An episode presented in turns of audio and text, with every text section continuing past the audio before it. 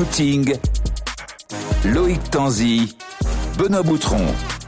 Salut à tous, bienvenue dans Scouting, c'est le podcast d'RMC Sport qui déniche pour vous les talents français de demain. Loïc Tanzi, cofondateur du podcast, l'homme d'influence, l'homme des réseaux à mes côtés. Salut Ouais. Loïc. Salut à tous. Merci beaucoup. Je sais pas si c'est vrai, mais merci. Ça va Loïc? Ça va, très bien. Bon.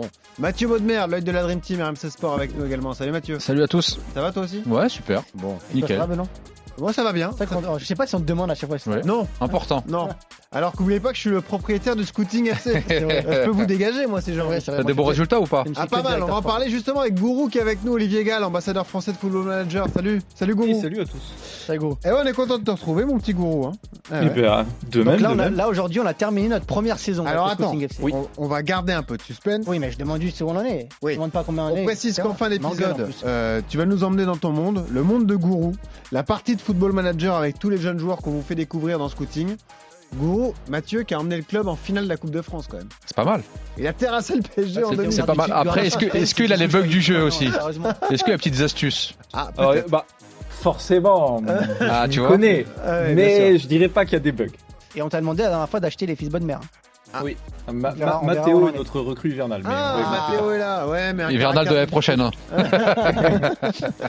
Alors messieurs, on n'est pas là pour parler de, de FM uniquement. L'épisode de la semaine est consacré à un profil qui vient de débuter en Ligue 1. Il a démarré euh, un match avec son club du FC Metz face à Strasbourg en championnat de France. Ce joueur c'est William Michael Brancis, latéral droit des Grenats.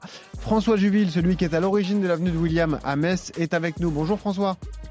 Bonjour à tous et vraiment un grand merci pour l'invitation. Eh ben, écoutez, on est ravis de- de- d'être avec vous. Vous allez nous expliquer comment euh, William a, a choisi le, le FC Metz. Puis vous entendrez également Sébastien Alieri, qui est ancien responsable de la préformation, qui lui nous parlera du passage des jeunes jusqu'à l'équipe première. Et puis je vous rappelle que si vous aimez découvrir nos futurs talents chaque semaine dans Scouting, n'hésitez pas, allez vous abonner sur les différentes pla- plateformes de podcast. C'est parti pour Scouting. Allez mon petit Loïc, Ouais. le profil de William Michael Brancis qui a donc déjà découvert la Ligue 1. Oui, né le 25 février 2004, euh, donc il va faire ses 18 ans euh, tout bientôt. On parle d'un latéral droit interna- international français euh, U18 qui est un pur produit de la formation du, euh, de la bonne formation euh, du euh, FC Metz. Et il fait 1m76 et on est plutôt sur euh, un latéral droit qui a des qualités euh, d'un latéral droit moderne. Euh, on l'a vu face à Strasbourg la première fois, même si euh, Antonetti, son coach, a été assez dur avec lui euh, après le match. Mais il est plutôt moderne dans le sens où euh, il se projette très bien vers l'avant.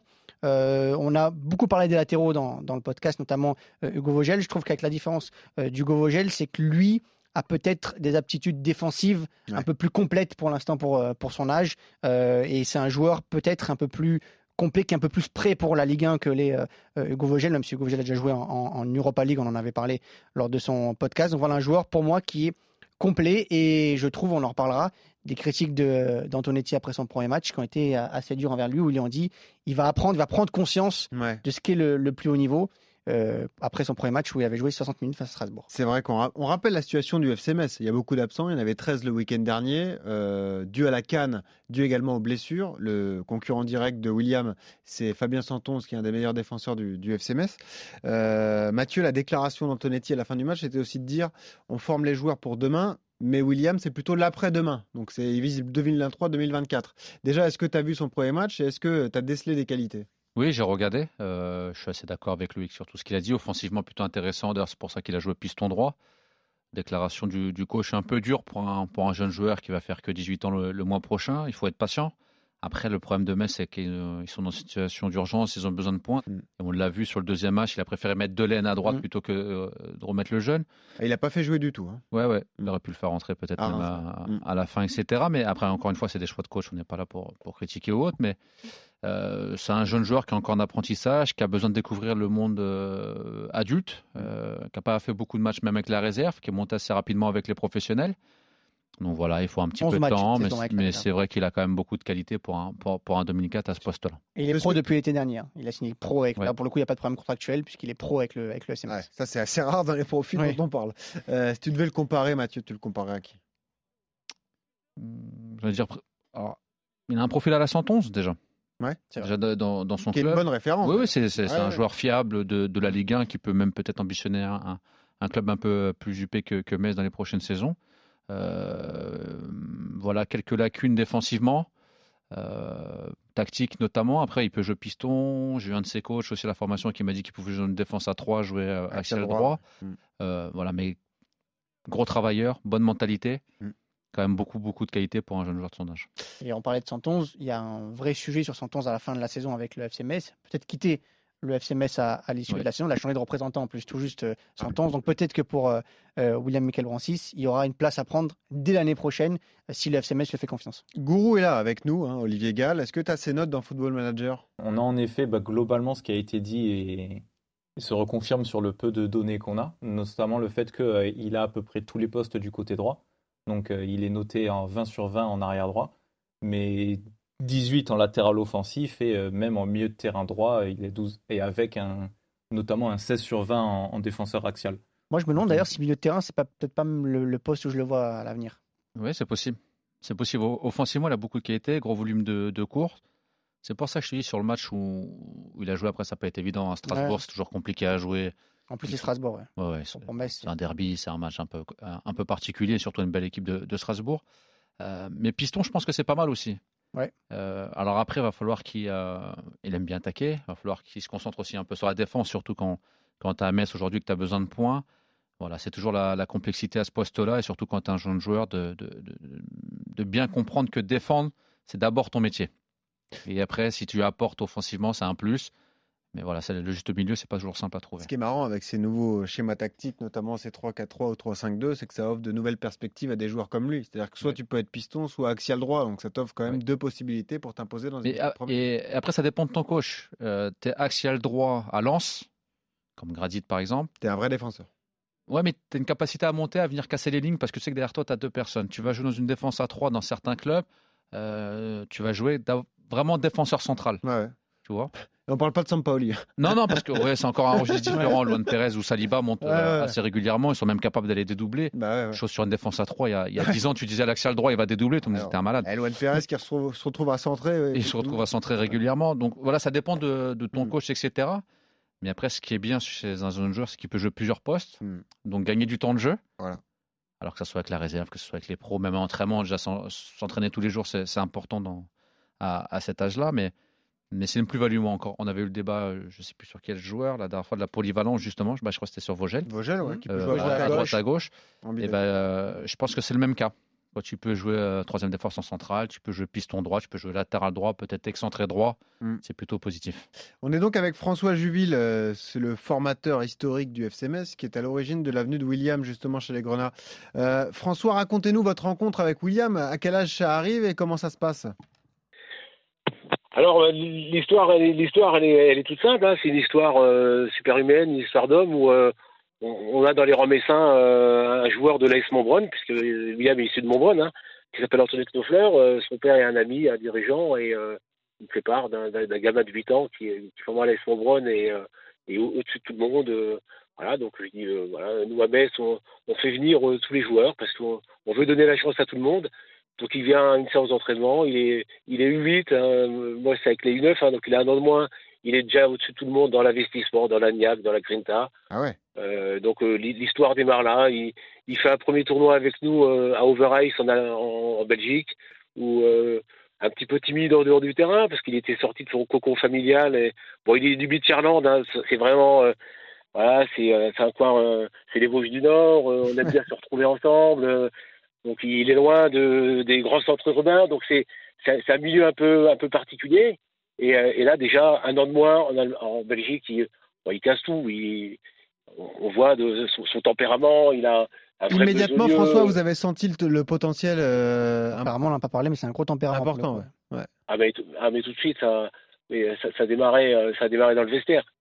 Arrivé dans le vestiaire, on, on le sent déjà, euh, on voit qu'il il a le grand sourire, il est déterminé, il, il est, il est, euh, il est pas impressionné. Bon, il a, il a besoin d'être mis en confiance, mais euh, pas peur du tout. Voilà, c'est euh, son, son, son état d'esprit, c'est ça. Il a, il a vraiment un gros état d'esprit. Il a pas de pression.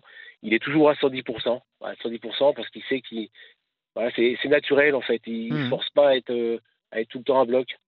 Euh. Et avec euh, un gros pied droit. Il a, déjà tout petit, il a, il a, il a, il a vraiment un gros pied droit. Et un François, bon il- pied gauche euh, Parce qu'on parle du pied droit, mais le pied gauche.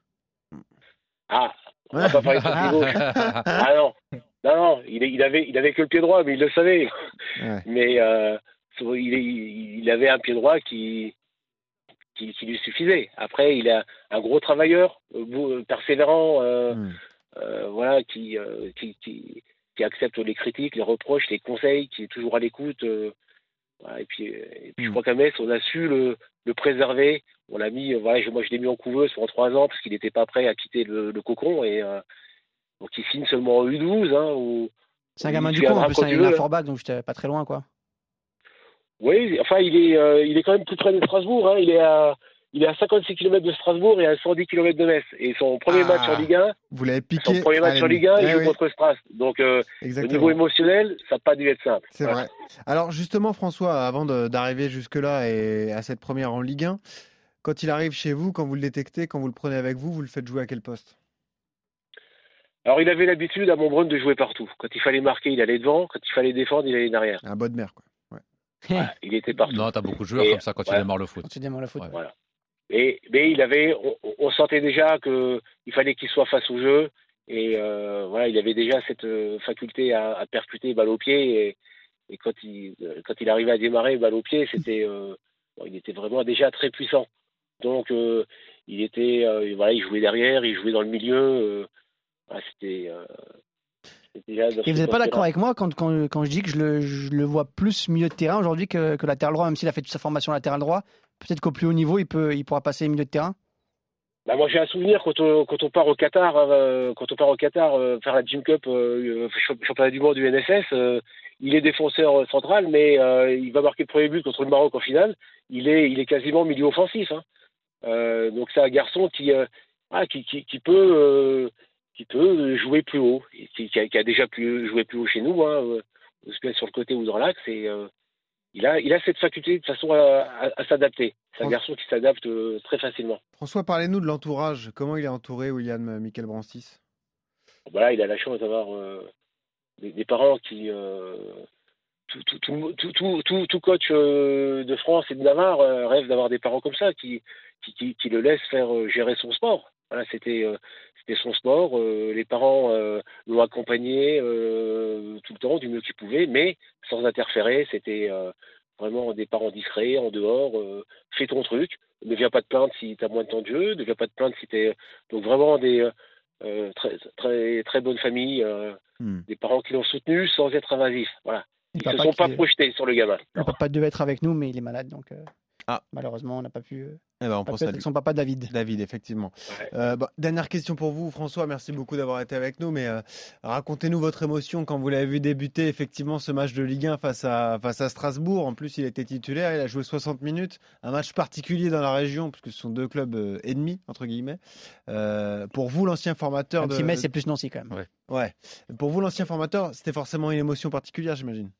Ah, tout à fait. Bon, c'est pas, c'est pas des clubs et demi, hein, mais euh, c'est, ouais, c'est particulier parce que euh, pour, tous- les coachs Metz, vous direz la même chose quand vous voyez ou quand vous voyez un garçon que, voilà, que vous connaissez depuis longtemps qui, qui, qui, arrive à mettre euh, un premier pas dans le monde professionnel, qui plus est dans un derby, c'est, une fierté pour, euh, pour tout club, pour toute la région. Et euh, d'autant plus qu'en face, il y avait Anthony Cassi qui est rentré en fin de match, qui, qui- a aussi fait des apparitions en U9 euh, au SMS, mais malheureusement qui n'a pas signé. Ah, fallait le garder celui-là aussi. Bah. Ouais. Mais comme tant d'autres, hein, comme Maxwell Cornet ou euh, Gauthier Hain, Mathieu Hudol, Ouais. euh, l'idéal serait de voir, euh, voilà, l'idéal serait de voir Mathieu Hudol, latéral gauche, et, et William Michael Brancis, latéral droit dans ce Ah bah match-là. mais, euh, Et on a vu à Reims les- la Croix hein, qui vient de sortir aussi du centre de formation à Metz qui a joué euh, récemment à Reims. Udol qui, Et- a été- et qui a rechuté, qui a refait une grosse blessure, euh, fait, la troisième fois de sa carrière. À Marseille, je commentais le match. Ah, pour, terrible. euh, trois- quatrième fois, troisième ou quatrième fois, je crois. Ouais, c'est terrible, effectivement. Moi, je rajouterais qu'on a vu aussi à Reims Martin Adeline, hein, qui, euh, Oui, avant de signer au PSG, était au PSG, qui avait, avait 9, 9 orteils à Metz, hein, quand même, avant de signer au PSG. est-ce que ça compte, neuf orteils? Bon, en tout cas, merci beaucoup, euh, François, d'avoir été avec nous. une super histoire, Martin. On peut pas le faire ici parce que c'est en 2003. On a dit qu'on faisait 2004. Oui, parce qu'il s'est il s'est occupé il a, de sa maman. il a suivi, il a, Ouais. il a signé à Reims parce qu'il a suivi sa maman qui était. C'est vrai. euh, Merci François. Très belle histoire. Bah, Merci à vous, Bonne et euh, continuation en tout cas, vous. bah, bravo pour tout ce que vous faites. bah, c'est gentil, merci merci. beaucoup. Merci. Et, Et- on- on- et nous avons des 2005 qui arrivent. Hein. Ah, mais vous inquiétez pas, on sera la saison prochaine. Alors, pour, pour ça, il faut m'envoyer les, les noms de suite par Pas de texto. problème. Comme ça, je m'en occupe. Mais Mais on a aussi pas mal de 2004. Hein. Oui, ben on, va, on va regarder ça, on va fouiner. On vous rappelle si on a besoin, de toute façon, François. Merci, beaucoup. Bonne journée. Merci à vous. À bientôt. Au revoir. Donc voilà un petit peu le, le tout début de l'histoire de, de, William Michael Brancis euh, au FC Metz. Et puis, il y a forcément ce déclic, Mathieu, le moment où tu tapes dans l'œil de l'effectif pro. Et là, on va écouter plutôt ce qu'en pense Sébastien Alieri, qui lui était responsable de la préformation de 2016 à 2021. Le moment de bascule, justement, pour William Michael Brancis dès le départ, en fait, j'ai pu observer que William avait un certain talent. Il est vrai qu'il fait partie d'une génération qui est relativement douée. il est vrai que William a été vraiment un, leader d'équipe, tant sur le plan technique, dans le vestiaire ou sur le terrain. C'est un garçon qui détestait perdre, qui emmenait euh, ses copains avec lui euh, vers différents objectifs. Et euh, tant de par son caractère, sa personnalité, ainsi que ses qualités footballistiques, c'est un garçon qui se démarquait des autres. Alors ça, c'était plutôt ses qualités. On entendra juste après, effectivement, le moment où il a été euh, découvert. Mais ça, ça ressort pas mal, hein, les traits de caractère et, le côté leader, hein, Mathieu. Mais dès le plus jeune âge, c'est marrant, ça, d'ailleurs. Mais après, tu sais, euh, il y a différentes, euh, différentes catégories de, leaders. Tu as ceux qui sont leaders par la parole, dans un vestiaire. Tu as ceux qui sont leaders techniques. Des fois, tu n'entends pas, mais quand ils ont le ballon, ça va devenir un leader. Mais en général, le trait de caractère de tous ces joueurs-là qui réussissent pro, en général, c'est comme si c'était des leaders depuis tout petit. Mm. Ils ont plus de leadership que les autres, ils ont plus de caractère, ils sont parfois plus difficiles à gérer. Oui, mais ce qui est dur, c'est que quand tu arrives dans un centre, comme c'est tous les meilleurs, c'est fort. Après, c'est la guerre. que des jeunes dans des grands caractères. Dans un centre, c'est la guerre. Bah oui, Il faut, être honnête, hein, c'est difficile un centre de formation. Euh, tu arrives à 14-15 ans selon, selon les clubs, tu te retrouves à euh, allez, une vingtaine par génération, bah, par date de naissance. Hein. Oui, bien sûr. Dans un centre. Concurrence terrible. Euh, des fois, tu es 50, 60, 80 garçons. Mm. difficile. C'est toujours ce que j'ai dit le football, c'est un sport collectif, mais c'est le sport le plus individuel du monde en vrai. Hmm. Parce que c'est un peu chacun pour soi. C'est-à-dire et, au centre, la difficulté, j'ai toujours expliqué à mes garçons, c'est-à-dire que des fois, tu es dans une chambre, et moi, ça m'est arrivé. Tu es trois ans avec une personne, et du jour au lendemain, il n'est pas conservé. Ah ouais, non, mais c'est sûr, c'est sûr. Alors qu'il a un potentiel, hein, euh, machin, il n'est pas conservé pour diverses raisons, problème de contrat, euh, pas prêt, pas apte, etc. C'est dur à vivre ça? C'est difficile. moi, je pense que c'est la période la plus difficile euh, de la carrière d'un footballeur. Parce qu'après, tu as des contrats professionnels, tu as des transferts, tu sais que tu rentres dans un monde où c'est un business aussi, que tu as des transferts, etc. ça tourne dans le vestiaire. Exactement. Et que, voilà, si tu pars d'un club pour aller dans un autre club, en général, c'est que c'est toi qui as décidé, etc. Mais là, c'est pas toi qui décides. C'est un directeur de centre. On, a, on, on est salariés. On aurait dû lui poser la question, euh, maintenant que j'y pense. Euh, cette décision, est-ce moi, je me rappelle du moment où on est passé, euh, pour ceux qui étaient à Caen, ils vont s'en rappeler, on dormait dans un manoir, c'est en été, euh, bah, quasiment en été, donc es fin avril. Ah, c'est traumatisant, ça, chacun y passe et, on te dit par, si tu restes Ouais, c'est par ordre alphabétique, tu sais. Alors, tu as ceux qui sont sous contrat. Par exemple, moi, je me rappelle quand c'était Nasser, moi, j'étais sous contrat aspirant, il me restait un an. Donc, bah, tu rentres dans le bureau, tu es détente. Je joue mmh. déjà avec la réserve, etc. Euh, c'est quoi le projet sportif, grosso modo? Mmh. Et puis, tu en as, tu sais pas ce qu'ils vont faire de leur vie. Mmh. Et puis, il y en a, tu penses qu'ils vont être gardés et quand ils ressortent, ils pleurent tu, veux, tu, veux, que je te dise euh, Souvenez-vous, parce que tu as forcément suivi ça, toi qui es fan de foot, mais à la Clairefontaine, ouais. c'est ce qui rendait ce document très fort. Bien sûr. Parce que c'est le moment du passage à l'année suivante, ou au moment où tu étais recalé, et les gamins qui étaient très jeunes en plus, qui, sortaient en larmes en plus. C'est c'est touchant, c'est émouvant, tu as raison. Parce que des fois, tu. Bah souvent même, je veux dire, tu as commencé le foot à 5-6 ans. Ouais. As été... Alors nous, c'était quand Mais tu arrives en centre de formation, tu penses que c'est un aboutissement. Ouais parce que tu dis ouais je suis en club pro. Déjà j'ai déjà réussi une étape. ça y est ouais. Euh, je vais finir pro parce que tout le monde ambitionne ça hein. tous les gamins quand ils rentrent c'est pour finir professionnel. Et puis à 15-16 ans euh, alors à quand ils te gardaient un petit peu plus quand même? Ils essaient de garder ta que tu finisses ta scolarité. Hmm. que tu ailles jusqu'au bac pour pas perturber un peu les, les, les, gamins. Ouais c'était notre époque aussi vrai mais au moins ils essayaient de faire ça euh, de même contractuellement. C'était comme ça et puis d'un coup, on dit, bah, alors, euh, j'ai connu des mecs qui habitaient à Saint-Brieuc, etc., euh, Lamballe, euh, bah voilà, tu vas rentrer à Saint-Brieuc. c'est dur. Le mec, il disait, ouais, bah, j'ai le bac, mais je vais faire quoi? Parce que moi, je veux jouer au foot, bah, c'est pas mon problème, grosso modo. Voilà. Donc tu vas trouver un club de N2 et puis. Ouais, alors les mecs, ils font des essais, tu sais. c'était un peu plus dur à l'époque qu'aujourd'hui. Aujourd'hui, quand t'es pas conservé dans un club pro, tu peux quand même faire des essais dans les clubs pro. À l'époque, tu retournais très souvent dans le milieu amateur. Bah oui. Et tu retournais dans un club des fois où tu étais au démarrage. Et, là, c'est dur à vivre. Et là, c'est le plus dur. Bah, c'est le plus dur. On fera un épisode justement sur le, le, circuit des secondes chances parce qu'aujourd'hui, il y a, important. Très il y a beaucoup de circuits ah comme ça. De, C'est le cerveau de l'émission quand même. Non, non, non, mais il, il est important, c'est très très important aujourd'hui. Et je pense qu'en France, malheureusement, euh, alors c'est en train de se changer un peu. Il y a un problème d'accompagnement justement sur les garçons qui ne sont pas conservés.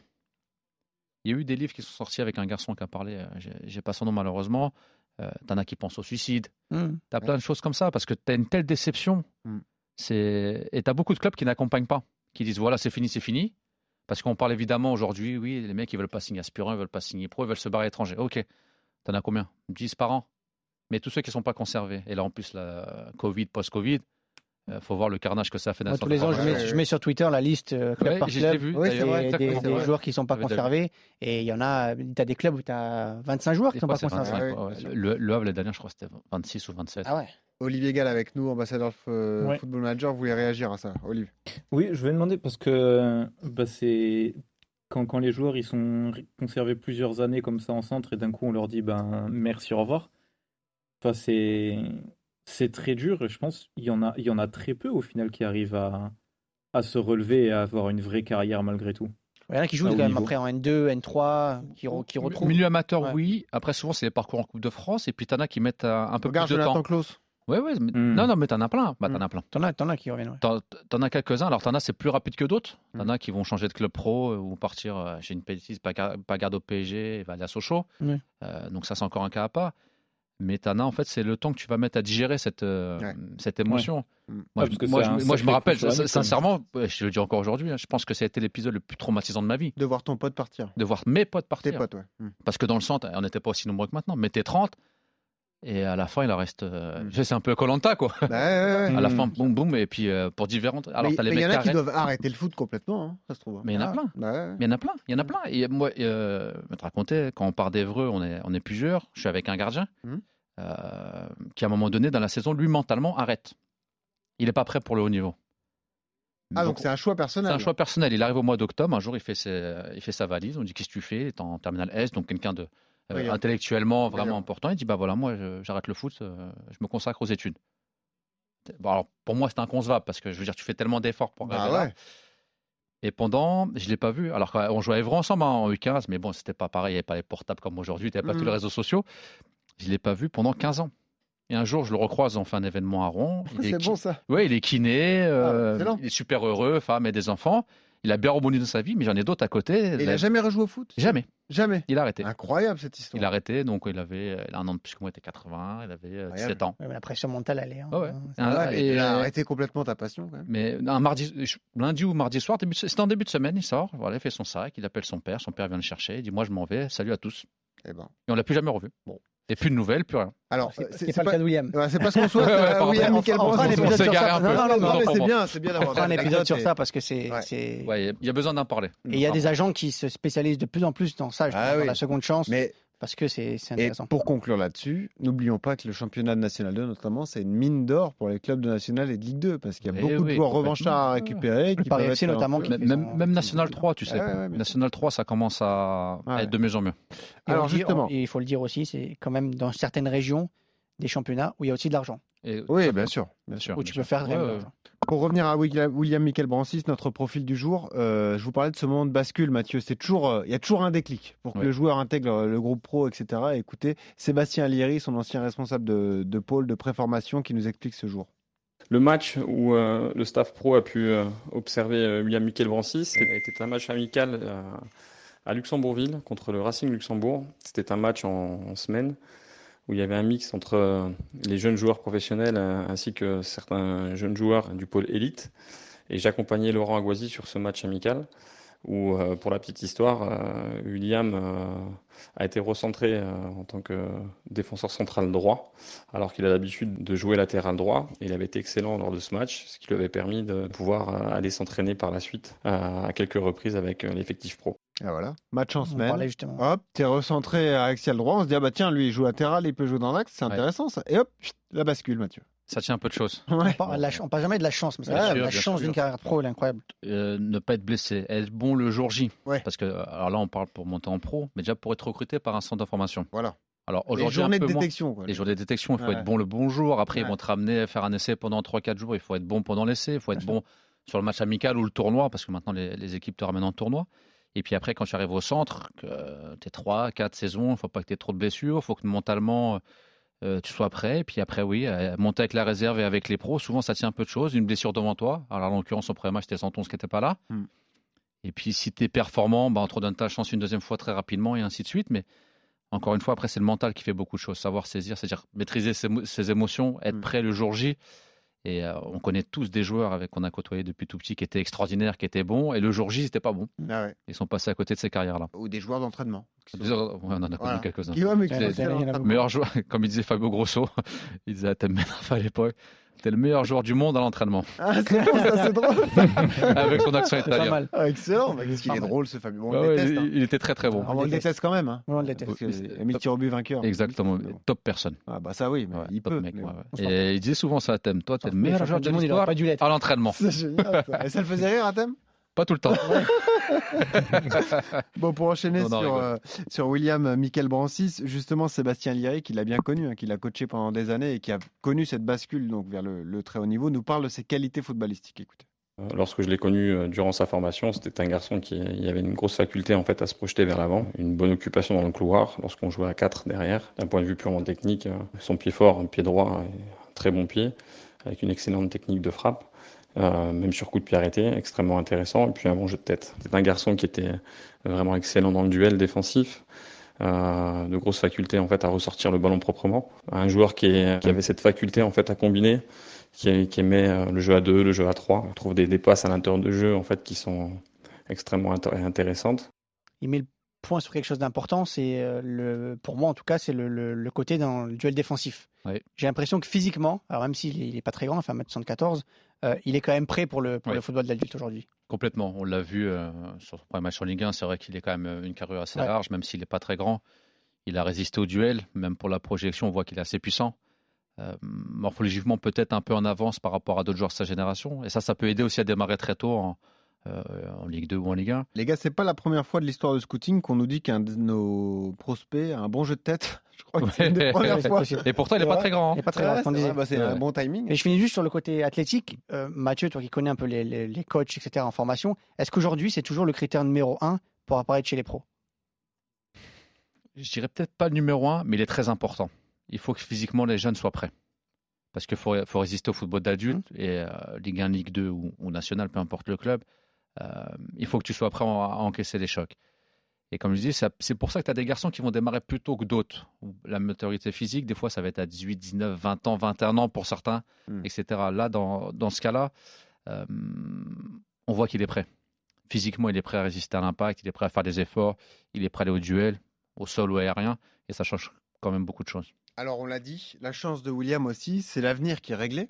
Contrat pro jusqu'en 2023. 24 même. 24. 24, ouais. C'est un, un vir- verrou psychologique qui a également sauté. Donc pour lui, c'est voie royale. Là. C'est Après, après, pas a- vraiment de questions à te poser. Là, non, il y a pas. Mais après, c'est toujours euh, comment tu le digères aussi. Oui, ton premier vrai. contrat pro? Ouais.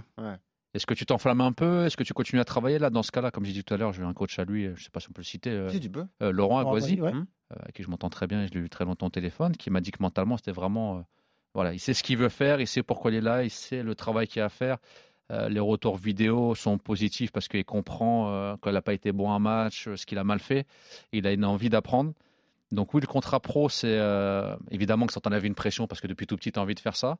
Certains vont s'enflammer parce qu'ils ont un premier contrat pro.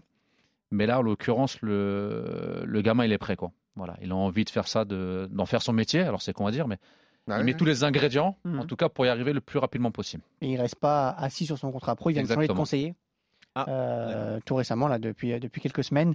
Euh, donc là aussi, ça prouve qu'il il reste ouvert sur le marché, euh, au cas où à Metz, il n'aurait pas le temps de jeu euh, suffisant pour essayer peut-être de, de voir autre chose qui n'est pas, en, en tout cas, dans son esprit actuellement. Mais le fait qu'il change d'agent, c'est toujours un signal qui est envoyé sur le marché pour dire Ouais. attention, je suis toujours attentif à ce qui se passe et attention aussi à son club euh, de, de- Pour- de bien le faire Pour, progresser. ouais, pour que le club s'endorme pas, que lui s'endorme pas aussi, que le Mhm. conseiller s'endorme pas. Voilà, ça fait partie de la carrière d'un footballeur aujourd'hui. Après, c'est un club qui a toujours fait confiance aux jeunes. Donc, a priori, c'est la philosophie. Même si le coach Ouais. euh, est un peu dur parfois avec les jeunes joueurs, la philosophie du FCMS, c'est de lancer des jeunes Bah, joueurs. l- alors c'est vrai qu'il est dur en général, euh, mais là quand tu regardes le match de ce week-end, euh, fait rentrer la Croix 2003, Mm.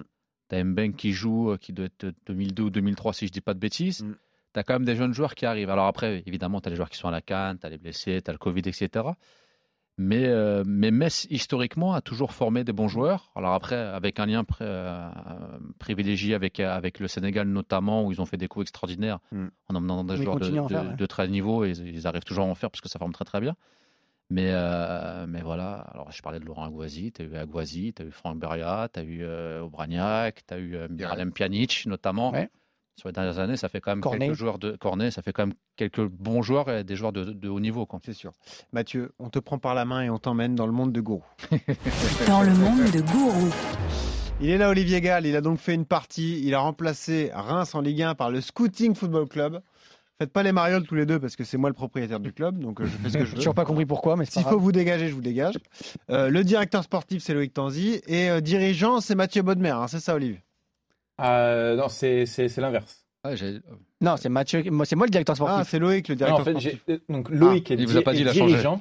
Loïc est dirigeant et Ah. Mathieu est directeur Ah bon général. Ah, Ah, directeur général. Merci, ah, oui, Gros. voilà. ah oui, donc Lo- Loïc, c'est c'est l'intendant qui met les plots sur la peau. Non, non, directeur général, c'est le big boss. Ouais, non, toi oui, toi oui, mais non, pas non, lui. sportif, général. Non, non, toi t'es général en fait. c'est moi sportif. Toi t'es directeur général, Mathieu. C'est ça, Mais Loïc non, oui. il vient de dire l'inverse. Oui, Ma- Mathieu est directeur général, Benoît Voilà, est propriétaire et Loïc est dirigeant. Voilà. Voilà. Donc il n'y a plus de directeur sportif. Et un peu de directeur sportif. Le Il n'y a pas de directeur sportif. Après, ça, c'est Ah, le le- staff. bah, Tu me euh, respectes pas. Tu ouais. me respectes Voilà. T'as pas. mis intendant. Voilà, on me respecte non, Non, pas. non, non, non, le- non, mais quoi qu'il en soit, le directeur sportif, directeur technique, Ah ouais. c'est quand même en dessous C'est moi qui rapporte l'odé, Ouais. comme je cherchais les, les, les talents. Oui, hein. voilà, enfin, il est, il est quand même, il s'assoit au bord. Me chauffe pas trop, Loïc, tu vas dégager sinon. Attends, attends, parce que moi je sais que t'as fait, t'as fait une bêtise pendant ce mercato, il va nous Ah oui. Alors, eh, vas-y, vous, a- avoir tous les deux euh, dans un club, vous voulez pas qu'il y ait un directeur sportif parce que vous, vous iriez le, le saouler tous les jours pour voir les profils des joueurs et tout. Enfin bon, bref. Où tu en es en Ligue 1, mon petit gourou alors? Alors, nous avons terminé la saison. Alors? Euh, la saison en Ligue 1 euh, suit de beaucoup de forces mises dans la, euh, la coupe et certaines blessures qui ont fait mal. Ah. On a terminé à la 9 place. Oh, c'est bien. Ah oui, c'est Avec. Avec une équipe jeune 59 comme ça. Ouais, avec une équipe de ouais, très jeune. Avec combien de points t'as dit? 59. points. 9ème. Ouais. Ouais. C'est un bon championnat alors. Ah ouais, 59 Oui. points 9ème, On c'est termine- Parce que on normalement, termine so- à- 60 points, t'es presque en bon. Coupe d'Europe. Ouais. Là, c'est l'OM qui termine 5 avec 66 points. Ah, on n'est pas loin. On n'est pas loin. Non, mais parle-nous de la coupe. Alors la coupe, la coupe, c'est quand même quelque chose. La coupe, donc on s'était quitté, euh, on venait de jouer le Paris FC, je crois, avec 5-3, et on était qualifié pour le 11e tour contre Lorient. C'est ça. Le Ah, mois 11e de- tour contre Lorient, je joue, à, je joue à domicile où on gagne 4-2, donc D'accord. très bien. Très bien. Euh, on joue ensuite en quart à Nîmes, où on gagne un petit 2-0 euh, tranquille, Tranquille. et la dinguerie de la saison se passe en demi-finale, où on va au Parc des Princes pour jouer le, le grand pari qui ont aligné quand même Mbappé, Icardi, Messi, Di Maria, Verratti. Ça me fait pas euh, peur. quoi. Oh, Et, euh, équipe pas équilibrée, ça. le retour Oh, d'El au équilibré. parc. Et ils ont pris 6-0 chez eux. Oh là là là là. Dans un match où, pourtant, en termes de stats, ils ont dominé. Là où c'est tiré, parce qu'ils ont en effet plus de tirs, plus de tirs cadrés, plus de UG, ils ont 65% de possession. Ah. Mais tous les, tous les tirs du Scouting FC ont fait but. Pochettino a sauté Non Euh, alors je vais vérifier s'il Ah, je- est encore là. Il est, il est encore là, il est encore là. donc Ouais, il, a, il pas sauté. Ouais, Ça On aurait a pu. gagné la coupe ou pas euh, Non, Et on a joué la finale contre Le Havre d'ailleurs. Non, t'as pas fait ça. On a perdu Et, et on a et on a gagné 3-1 Ah la finale contre Le Havre. Et on gagne la Coupe de France d'entrée. Ben oui, on s'est pas trompé sur les profils. Est-ce que Mathéo est rentré face à son ancien club Mathéo Mathéo a joué en finale. Oh Et pas mal. Et du coup, il a demandé une revalorisation. Pam C'est beau. Et c'est le père qui a fait le contrat. Ouais, c'est. Donne-nous les stats un peu gourou des- de cette première saison. Qui finit meilleur buteur, qui finit meilleur passeur Ouais. Alors notre, notre meilleur buteur c'est Matistel avec 20 buts, tout là, juste devant euh, Garbi qui en a mis 19. Ouais. Et euh, en termes de Garbi, passes 19 buts. Ouais, en termes de passes décisives, on a El Arouche qui en a 19 Ouais. en 43 apparitions. Et, euh, et on retrouve un petit peu derrière ben, justement euh, Michael Brincis avec euh, 10 passes décisives. Oh la Ah, vache pas mal, on parlait. Ah ouais. C'est notre titulaire latéral droit Ouais. Pas mal. Mais Vogel à gauche Ouais. Ok. Et Michael Brincis est le deuxième joueur à avoir fait le plus de progrès derrière euh, Matistel cette saison. Ah, plus que El Shaddai. Au final, sur l'ensemble de la saison, ouais. pas trop. hein. Alors, qu'est-ce que j'ai fait comme bêtise, moi, en tant que propriétaire? Alors, alors, ce Ouais, qui déjà, au s'est mois de passé, janvier, perdu personne. En mois de janvier, on a perdu J'ai- Déjà, personne. t'as mis Loïc. euh, Oui, ça, oui. Déjà, déjà. Déjà, par contre. J'ai pas assez de plots, faut que tu me donnes plus de plots. Premier, premier problème.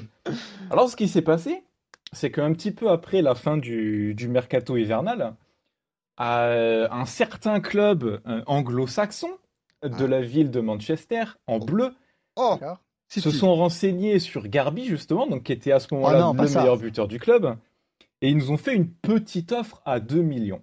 Donc, rappelle que au mercato hivernal, Garbi est évalué entre 4 et 6 millions et demi. Non, mais j'ai pas fait ça quand même. Et monsieur le C'est- on propriétaire, à 2 millions d'euros, on l'a vendu. 2 millions d'euros a décidé que c'était une aubaine.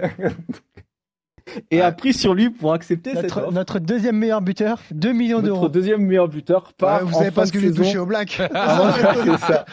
Donc là, ça veut dire qu'il faut, il faut que je te donne le, le nom d'un pour le remplacer. Il faut qu'on achète quelqu'un pour remplacer Garbi. C'est ça. Il va falloir qu'on j'ai. euh, C'est pour ça que j'ai pas euh, en termes d'avancement. combien? Parce qu'avec 2 millions, il faut Ouais. remettre la main au pot là. Mais il faut, Alors il faut on un a, jeune on a- joueur. on a de quoi, prenne on un a de jeune quoi 2004. recruter parce que Bah, on a 2004, un tu peu généreux à vue de nez.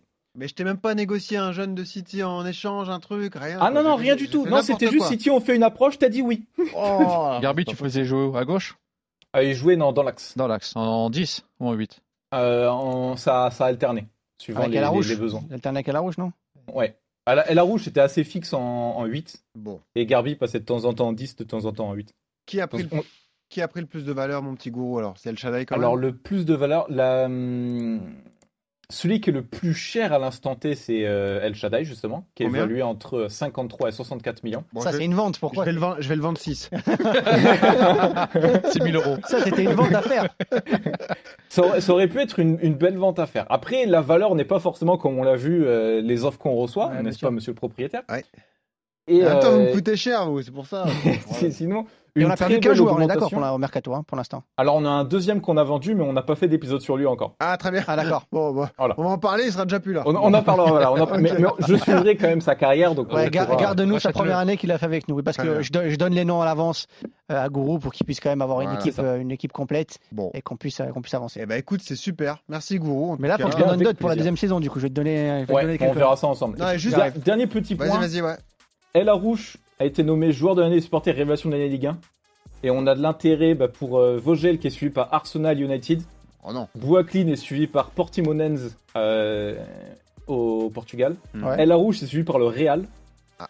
Habib Diarra par Lyon et Benfica. Ah Et la valeur de l'effectif a augmenté de 444% sur la première On saison. n'est pas si mal que ça, ça veut Ouais. dire. Bah, ouais, on est Ouais. bien, on est bien. si On très, 2 très millions derrière, veut qu'on fasse. Non, mais le propriétaire, on va c'est- changer de ça- club. C'est pas possible. Et il nous reste combien de temps de mercato là avant euh, pour la partie prochaine? obsédé par Euh, le je mercato, je suis juste après le trophée des champions qu'on a perdu contre Paris euh, 2-0. Ah bah ils sont mangés. Euh, Ah, t'es en danger, t'es en danger, euh, Oui, bah oui, bien sûr. en même temps, on a fait voyager les jeunes à Shenzhen. Mais, par- partir en vacances et ne vendre personne. C'est- C'est c'est- c'est fait de temps en temps, mais quand le propriétaire décide à notre place, c'est pas facile. Et je fais ce que je veux. Bon, moi qui ai les ronds, les gars. Bon, Eh ben, merci on beaucoup. ça la semaine prochaine. C'était passionnant et euh, c'est sympa de les voir un peu évoluer comme ça dans, dans Football Manager, qui reste une référence pour tous les fans de foot. Voilà, vous savez tout sur William Michael Brancis. On s'est régalé une nouvelle fois. On espère qu'il fera une longue carrière au FC Metz euh, et qu'il euh, atteindra le plus haut niveau. Puis vous vous souviendrez que vous l'avez découvert dans Scouting. Abonnez-vous sur les plateformes de téléchargement Spotify et compagnie. Abonnez-vous à Scouting. Comme ça, vous avez tous les numéros dès qu'ils tombent et vous n'avez pas de temps à perdre à les rechercher comme ça tout de suite. Vous le savez, ça arrive. Mathieu Baudemer est là, dans vos oreilles et ça vient très vite. Merci Mathieu. Merci à vous. Merci Loïc, merci, Merci beaucoup. Gourou et on vous dit à la semaine Merci. prochaine pour la découverte d'un nouveau talent. Salut.